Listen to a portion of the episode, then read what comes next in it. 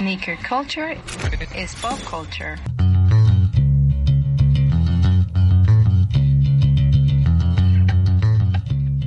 Bienvenidos al podcast de Sneaker Open. Estamos en nuestra segunda temporada y este es el episodio número 7. En esta ocasión le quisimos dedicar y hacer un tributo a Paul Van Doren, que nos dejó el 5 de mayo, una pieza fundamental en el sneaker game, en el skate y en la cultura pop. La verdad, esto es un pequeñísimo y breve tributo a un gran, gran personaje. Así es que quédate para escucharlo.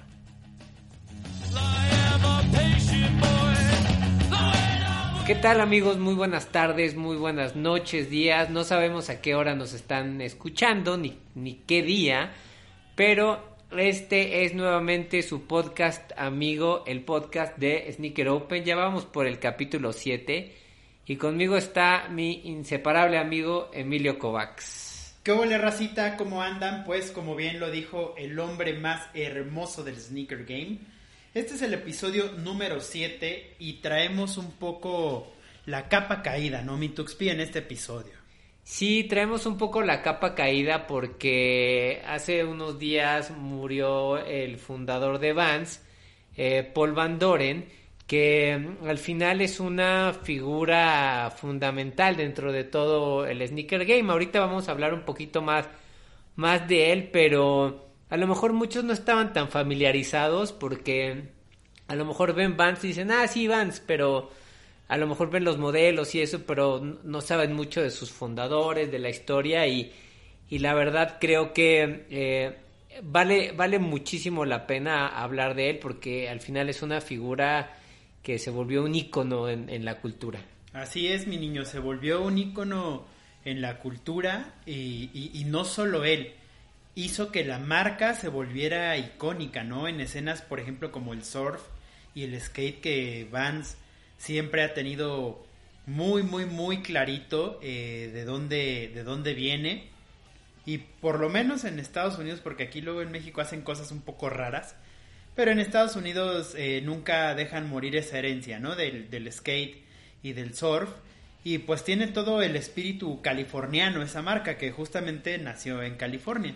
Así es. ¿Y qué te parece si eh, vamos eh, leyendo un poco de información que nos encontramos acerca de, de Paul Van Doren? Es retomar un poquito de, de historia, creo que de eso se trata este, este tributo y lo vamos comentando, creo que puede ser bastante, bastante divertido. Entonces, eh, mucho de esta información la sacamos del diario El País, que mm, sin duda es uno de los eh, periódicos, de, los sí, noticieros digitales ahora. Yo todavía me quedé en los periódicos. Ya bien retro mi Este, que yo sin duda le tengo como más fe y credibilidad, ¿no?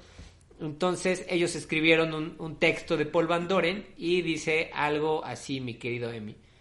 Hijo de un inventor y una costurera, Van Doren nació en Boston en 1930, en plena Gran Depresión. Con 14 años abandonó el instituto y se puso a trabajar. Su labor optimizando la producción de zapatillas en la empresa Randy's Rubber Company East de Randolph, Massachusetts, fue tan buena que la gerencia lo envió a Randy's West en Garden Grove, California, que era entonces la tercera fábrica de calzado más grande de Estados Unidos, para que la mejorara y Van Doren lo consiguió. Entonces, si te fijas, la historia de, Van Doren, aunque nació en California la marca, él viene de, Boston. De Boston. De, un, de una región que es muy conocida por el running. De ahí vienen exactamente. Entonces, eh, después siguiendo un poquito con la historia de Van Doren, en el verano del 64 instaló un puesto de Randys en el Open de Surf de Estados Unidos. Allí conoció al legendario surfista hawaiano Duke Kahanamoku y se ofreció a hacerle un par de zapatillas a juego con su camisa hawaiana. Gracias a esas zapatillas, Van Doren entró en la comunidad de este deporte, un lugar del que ya nunca saldría. Vans es todavía hoy el patrocinador principal del campeonato. Y justo como lo comenté hace ratito, pues tiene su ADN puesto muy en el surf y el skate, que obviamente el, el skate es una interpretación del surf, eh, pero sobre pavimento.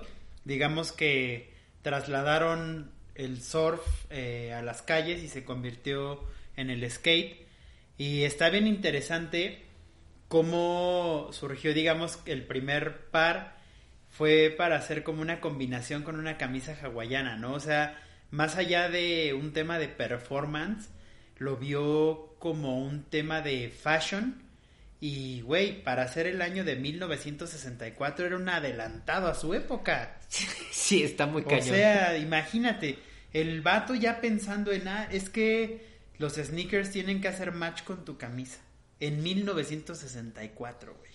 Es una locura, ¿no? Un genio. O sea, ¿desde qué año estás viendo ya el, lifestyle de, la gente? Eso está, está muy cañón. Está de volar la cabeza ese datito, ¿eh? Sí, muy, muy genial esa idea de, de Van Doren. Y continuando un poquito con la historia, eh, este texto nos dice, tras una disputa con la dirección de Randys, Paul se lanzó por su cuenta, con una inversión de 250 mil dólares que eso hoy aproximadamente en el mercado mexicano son como unos 5 millones de pesos más o menos. Por ahí, ahí. Eh, lo que hizo fue, eh, tuvo la intención Paul de fabricar zapatillas y venderlas directamente en la fábrica de Anaheim, California. Eh, los padres de su mujer, su cuñado, sus hermanos, sus hijos y sus hijas trabajaron en la construcción, la pintura y ayudaron a montar las máquinas de Vans, o sea, un negocio súper, súper familiar. Bien familiar, ajá. El eslogan de la primera caja de zapatos era Canvas Shoes for the entire family. O sea, zapatos de lona para toda la familia. Eso, el, el, tenis de lona es, bueno, aparte de los, de, obviamente de los Converse. Chuck Taylor. De los Chuck Taylor. Pues Vans es uno de los precursores de, de utilizar este material, ¿no? Y la verdad es que es un, un material bien noble, güey. O sea, porque lo puedes, así ya como en la época actual, muchas marcas han hecho como, ay, hay que intervenirlo. Y obviamente también la piel se puede pintar y eso, pero digamos que la lona es más noble para trabajar. ¿Sabes? Le puedes hacer más procesos y, creo que fueron también precursores en tener ahí como diseños más locochones. Claro. Y mira, nos cuenta que tuvieron tanto éxito que al principio les costaba afrontar la demanda que tenían los, los sneakers.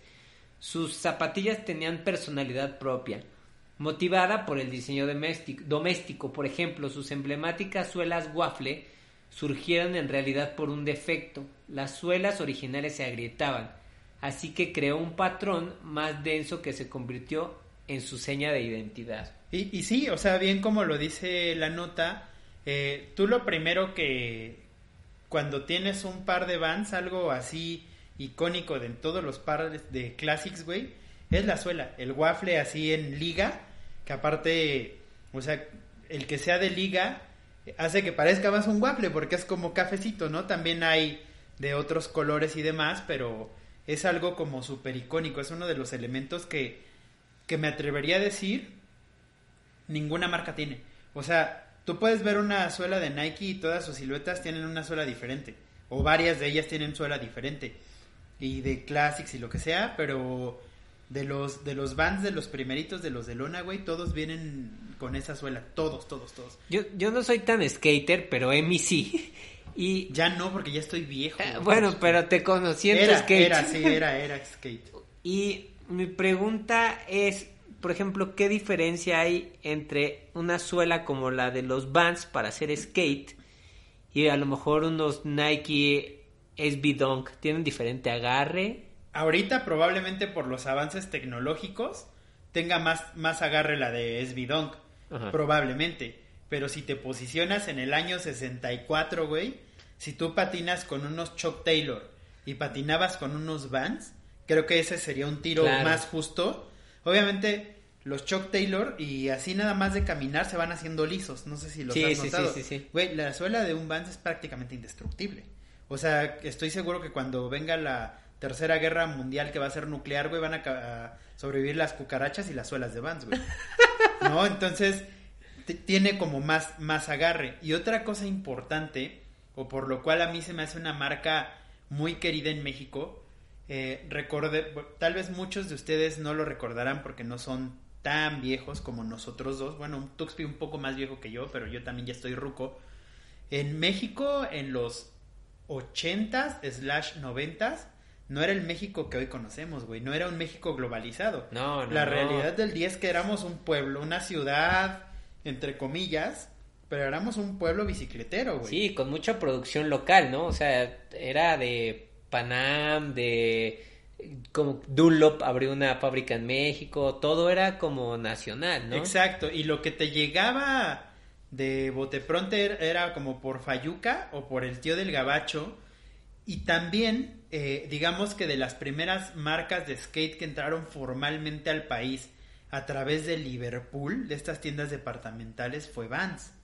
Entonces, por eso, pues, era más accesible, güey, comprarte tus Vans, y Vans tuvo como mucho arraigo en el mercado mexicano, güey.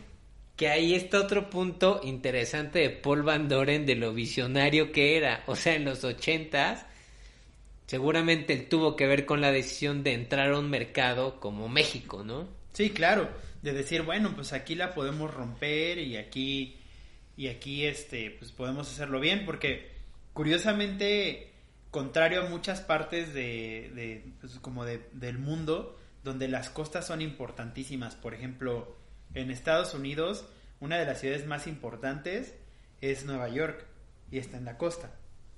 Otra es San Francisco, bueno, todo el estado de California está en la costa. Y así como que los puertos son una entrada muy importante y digamos que esta moda de Vans es más de playa porque es californiana, es orfera y acá en México, güey, todo está centralizado. Claro. O sea, y más en esa época, o sea, si te estoy hablando que en 80s, 90s apenas estaba dando el crecimiento de la ciudad en los 90s, güey, Guadalajara y Monterrey no existían. No, totalmente. O sea, de por sí siguen sin, sin ser ciudades así como enormes, enormes, están en crecimiento y está muy bien.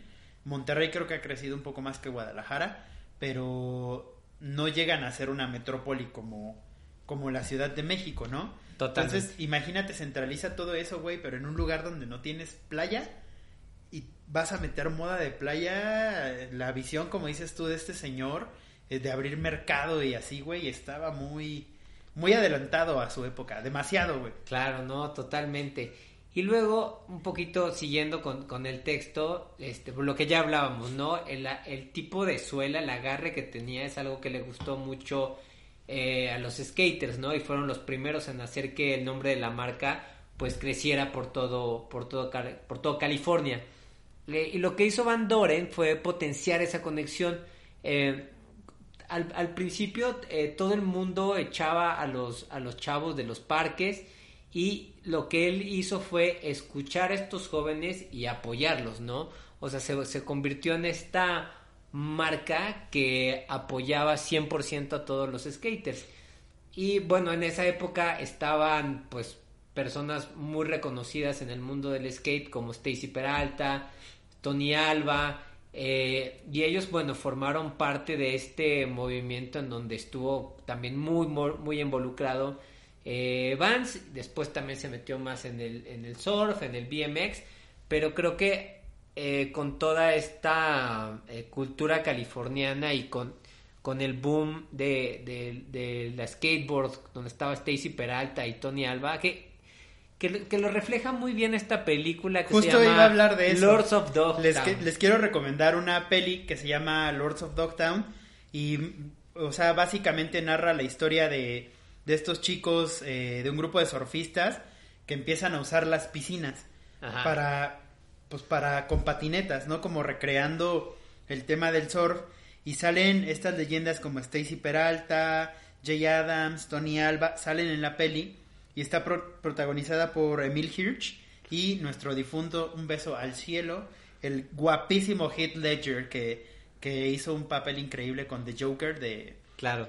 este, pero sí esta película es como del 2005, Sí, más o es menos muy y está buena. muy chidita. Está si tienen este la oportunidad de comprarla, creo que en Prime Video vale como 25 pesitos, güey, o sea, está Sí. bien vara. Y también yo soy muy fan de la película, me gusta mucho. Y aparte de la película hay un documental. Sí, Entonces vale, vale mucho la pena que le echen un ojo porque habla de todo este crecimiento del, del- de la cultura skate en, en California. Y digo, para la gente que es muy clavada y que sí hace mucho skate y todo, pues a lo mejor esa película o esos documentales pues ya le queda chico, pero si ustedes están pues empezando a, a, conocer este mundo y no saben si les gusta o no, creo que es una, una muy buena idea checar la película y el documental. Y de hecho justo es la historia que yo decía que tenían cameos este Stacy Peralta, Tony Alba y Jay Adams. O sea, la película está basada en la vida de estos brothers, o sea, claro. de los Sea Boys. Fíjate que hay un, hay un punto bien interesante que yo no conocía, Emi, chécate esto. Paul Van Doren tuvo también una idea única. No solo vendían las zapatillas en pares, se podían comprar individualmente. Ah, sí. Algo que le venía fenomenal a los skaters, que siempre gastaban una antes que la otra. Es que justo en el skate existen dos, dos perfiles, digamos, ¿no? Eh, está regular y goofy. Eh, goofy es cuando pones el pie derecho en la tabla y con el izquierdo lo impulsas. Ajá. Regular es cuando pones el izquierdo y impulsas con el derecho. Entonces, ese es tu perfil natural. Puedes hacer trucos de switch que significa como a pierna cambiada o así. Pero el punto es que, por ejemplo, si eres regular, siempre, casi siempre pisas con el pie derecho y todo el movimiento para hacer cualquier truco, ollie, flip, lo demás, lo haces con el izquierdo, pero para que la tabla tenga este pop que levante, o sea, el brinquito, uh -huh. raspas. Y la patineta está compuesta por una lija para tener adherencia. Entonces raspas y se va llevando el material. La goma de, de las suelas y la lona de, de los este de los tenis, ¿no? Entonces siempre traes también, ¿no? Ajá, y como el midsole, exacto, lo vas raspando, ¿no? Entonces, obviamente, naturalmente vas raspando siempre más un, un pie que otro. Por eso el señor Van Doren ve, ponía a la venta eh, individuales, porque decir, ah, bueno, que ya me acabé mi izquierdo, pero mi derecho está chidito, pues solo voy a comprar uno. Yo lo que hacía con unos compitas es que los que calzábamos del mismo número, Ajá. entonces nos acabábamos el par con los que le dábamos, ese era como el término, ah, vamos a darle, ¿no? Entonces, haz de cuenta, yo era regular y tenía un amigo que era, que era este, goofy, entonces yo me acababa el izquierdo y él se acababa el derecho y nos cambiábamos, entonces yo tenía un izquierdo nuevo y él tenía un derecho nuevo. Ah, qué chingón. Ajá, hacíamos eso. Lo que hoy se le conoce como upcycling, ¿no? Claro. Básicamente nosotros lo conocíamos como pobreza, pero sí. Qué buena onda. Y fíjate, hay otra parte que tiene que ver con algo que platicabas tú al principio. Eh, la personalización fue uno de sus grandes elementos diferenciadores. Fabricaba zapatillas a juego con los vestidos de moda o los uniformes escolares. De hecho, su icónico diseño ajedrezado nació observando a los estudiantes del Instituto Huntington Beach. Y dice, vimos que los niños dibujaban tableros de ajedrez en la tira de goma de la zapatilla. Entonces los imprimimos en la goma y luego en la lona. Contó Steve Van Doren, que es otro de, de los hijos del, del, fundador, el hermano de Paul, y que actualmente es el, el vicepresidente de Vance. ¿Cómo ves? O sea... Sí, el checkerboard es, también es un elemento muy icónico, lo de los cuadritos. Y, y te digo que en, en, México es un fenómeno bien gracioso porque... O sea, y podríamos hablar horas y horas de la marca, güey. En los noventas se, estaba muy de moda, como noventas entrando a los dos miles, el ska. Y entonces Claro. como que agarraron esta modita de cuadritos, blanco y negro. Entonces veías un buen de racita, güey, con, con, este, con los Vans, los checkerboard, güey. Porque era blanco-negro. Según, no, nunca le metí a la escala, ¿verdad? Pero según como tengo entendido, y si no, corríjanme porque estaría chido saberlo y que me saquen de la ignorancia, era una representación como de equidad de razas, que era blanco y negro es igual. Ah, claro. Entonces, creo que era como por ese pedo y por eso usaban los tirantes como con cuadritos y así, y obviamente los hacían match con los Vans de Claro. cuadros. Yo en los ochentas, o sea, Tuxpiniño, Ah, pensé que iba a ser, yo en los 80 ya tenía como 19 años. no, yo me acuerdo que ha de haber sido, de haber tenido unos siete años, güey, ocho máximo. Y me compraron unos Vans Checkerboard. Ahora, si eran piratas o, o eran Eso originales, no me acuerdo. Pero yo me acuerdo que eran los checkerboard y tenían pues la, la etiquetita de Vans, ¿no? Y me acuerdo que me encantaban y, y en los 80 aquí en México, aunque estábamos, como bien dice Emi, en este rollo de, de poca apertura, estaban los Vans y puta, era lo máximo que podías traer esos Vans. Sí, sí, la verdad son recuerdos muy bonitos. O sea, yo, yo tengo un gran aprecio y una gran estima por la marca. Porque justo como les menciona Tuxpi, yo patiné muchísimos años, muchos, muchos años. Y muchos de mis pares, güey, fueron Vans. Porque pues era lo único que, que me podía comprar mi papá en Liverpool, ¿no? O sea, no, no por cuestión económica, afortunadamente siempre estuvimos bien, pero más bien por cuestión de que no había opciones, Ajá. ¿no? Entonces como que pues era Vans o Vans, o era irme al Chopo en los puestos y como pues ahí sí me encontraba Circa, Action, o algo más como de nicho todavía, pero que traían de Fayuca. Entonces lo que me podía dar mi papá, él, era como, güey, yo no me voy a ir a meter al Chopo contigo. Mi papá me decía, pero te compro Vans. Entonces ya yo pues también juntaba mi billetito y ya me compraba otras marcas más de nicho, pero con los que patinaba era con los Vans, güey. Y yo en los 80, la verdad yo nunca fui un skater, nu- nunca le, le metí así a la, a la tabla, pero me gustaba mucho la moda, o sea, a mí siempre me ha gustado mucho como es- este rollo de la moda. Y me acuerdo que también en esa época tuve unos Airwalk. Ah, también icónica marca. y, y, y sobre la misma línea de los de, de unos Vans, ¿no? Era- eran los de los de lona. Y también estaba mucho de moda la marca de Vision, Vision Street- Streetwear. De hecho, había tres, nada más había tres opciones en el México de los 80. Vans, Airwalk o Vision. Ajá, y eso los podías comprar, no era tan, Ajá. tan complicado conseguirlo, pero era como lo que puta. Y los Vision tenían el Lollipad, güey. Ajá. Que hacía como que era más duradero, ¿no? Sí, yo nunca le entré a los tenis, pero sí a las gorras y las playeras y esas Sí, que cosas. tenían unas combinaciones fuertes, ¿no? Sí, Porque locochonas. neón, o sea, en esa época y todo era como muy colorido. Entonces, yo creo que ahorita unas prenditas de esas en buen estado, güey, se verían. Perfecto, no, se verían de lujo.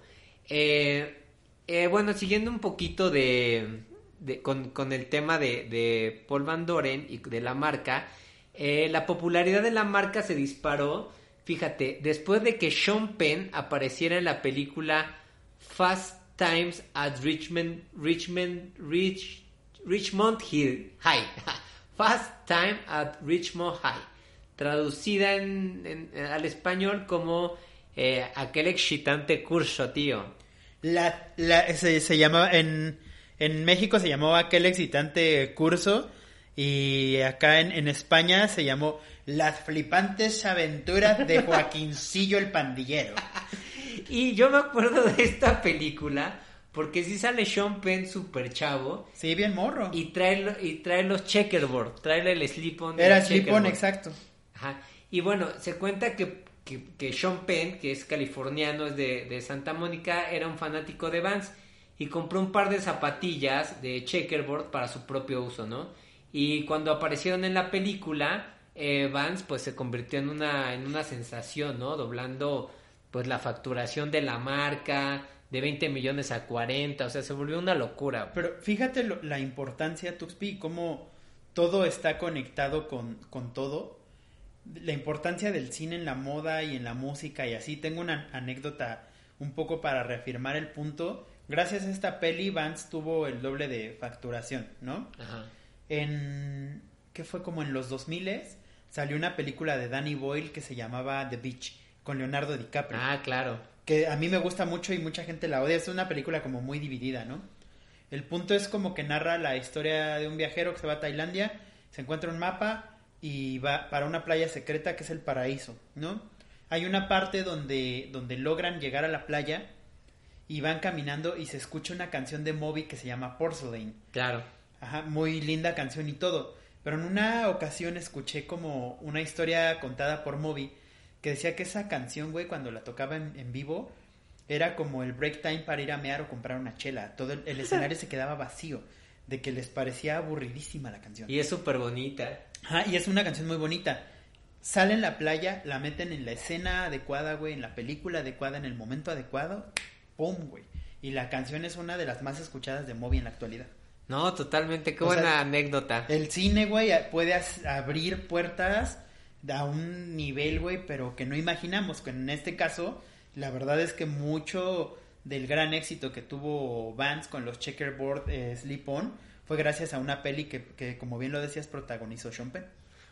Pues ahí está otra otra gran anécdota y fíjate que bueno por la popularidad de Vans eh, esto como trae sus cosas buenas trae las malas no y hubo muchas imitaciones yo creo que fue de las eh, primeras marcas que Pirateadas. sufrió que sufrió de la de la piratería y bueno eso mermó mucho todos los ingresos de la compañía y desafortunadamente en el 84 eh, la marca se vio obligada a declararse en quiebra eh, Paul Van Doren, que se había retirado en, en, los en 1980, volvió en el 84 a dirigir Vans, pero no, no pudo evitar que la empresa fuera vendida a un banco en el 88, güey.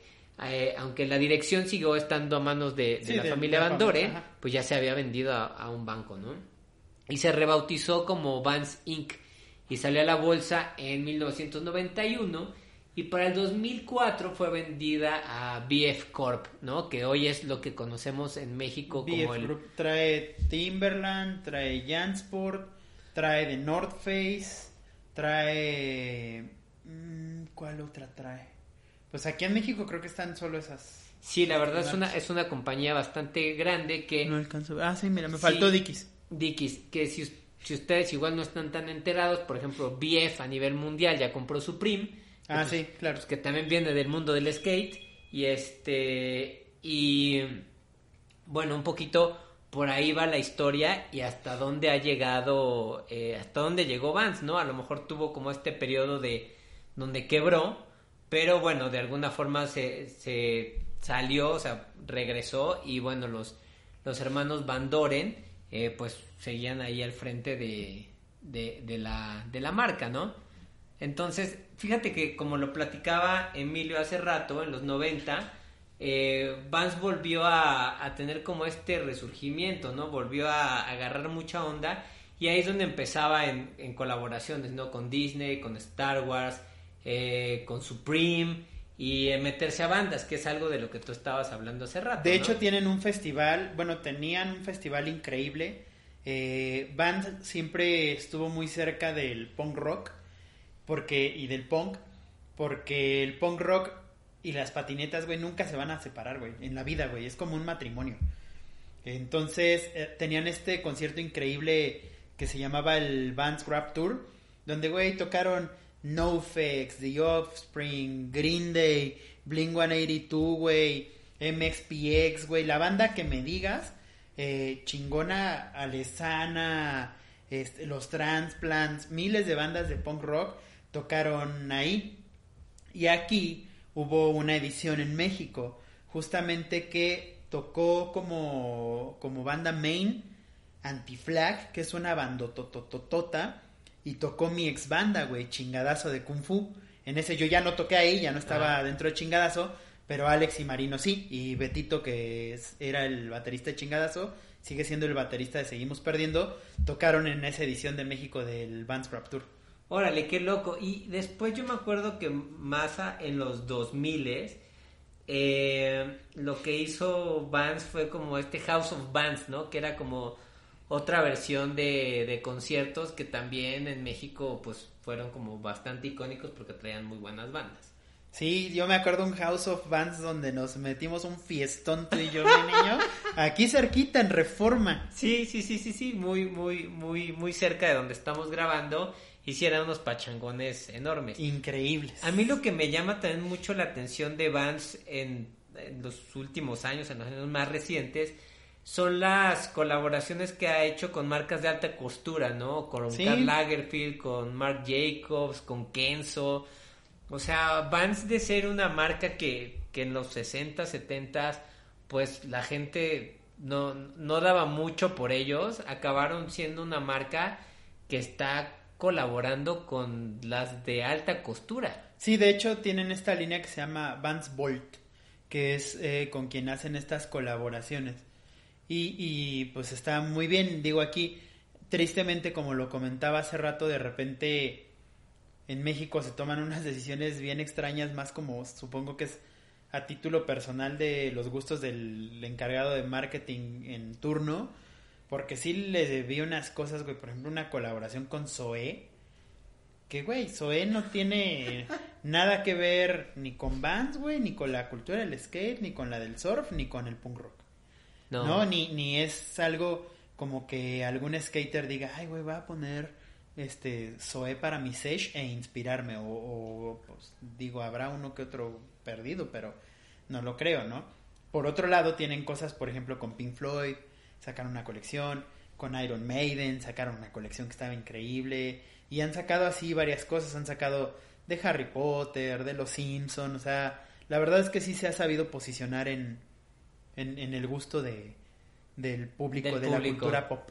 Claro, sí, creo que tiene colaboraciones súper, súper exitosas. ¿Sí? Y bueno, como cualquier marca también tiene sus, sus descalabros, ¿no? Yo tampoco entendería por qué hace una colaboración con Zoe, pero pues estrategias de marketing que a veces uno no entiende y eso que trabajamos en marketing. Exacto.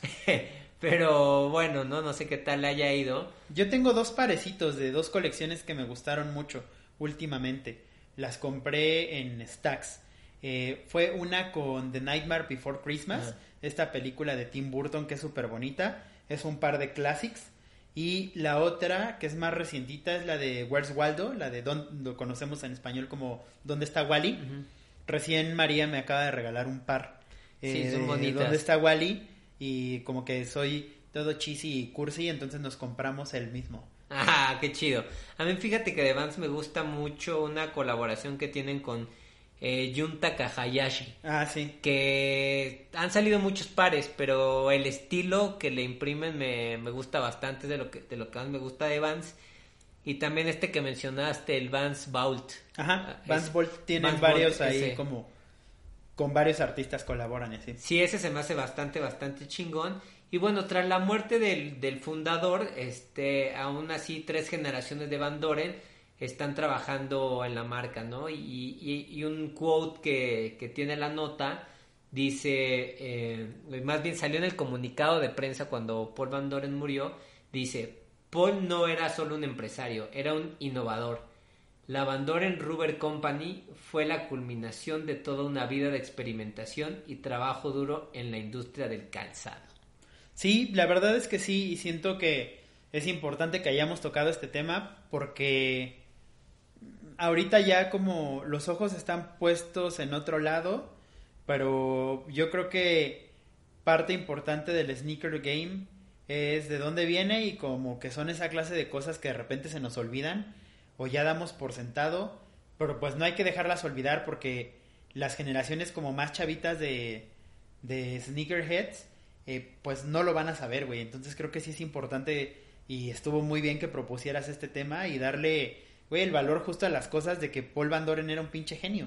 Claro, o sea, siempre hablamos, por ejemplo, de otros genios que, que están en, que diseñan o que hacen otras cosas, pero eh, Paul Van Doren tiene un lugar ya demasiado bien ganado, o sea, es un ícono del, del de los sneakers, o sea, y, y, yo también coincido mucho en ese tema, a lo mejor hoy el mercado está volteando más hacia otro tipo de, de sneakers, de zapatillas, que, que obviamente tienen que ver con, con la moda del momento, pero Vans es una zapatilla, o sea, los, sneakers Vans, muchos modelos, son icónicos, güey, o sea, son, son tenis que van a perdurar, yo creo que por siempre, güey, porque sí tienen un, ya un heritage muy establecido. Y la verdad, te voy a decir una cosa, los Vans Classics, los que son de agujetas, es una silueta tan versátil, güey, que te puede hacer ver skater, que te puede hacer ver punk rocker, que te puede hacer ver hipster, que te puede hacer lucir increíble en la playa y que incluso con un traje, igual que los Stan Smith o los Jordan 1 Low, los Triple White, se ven increíbles.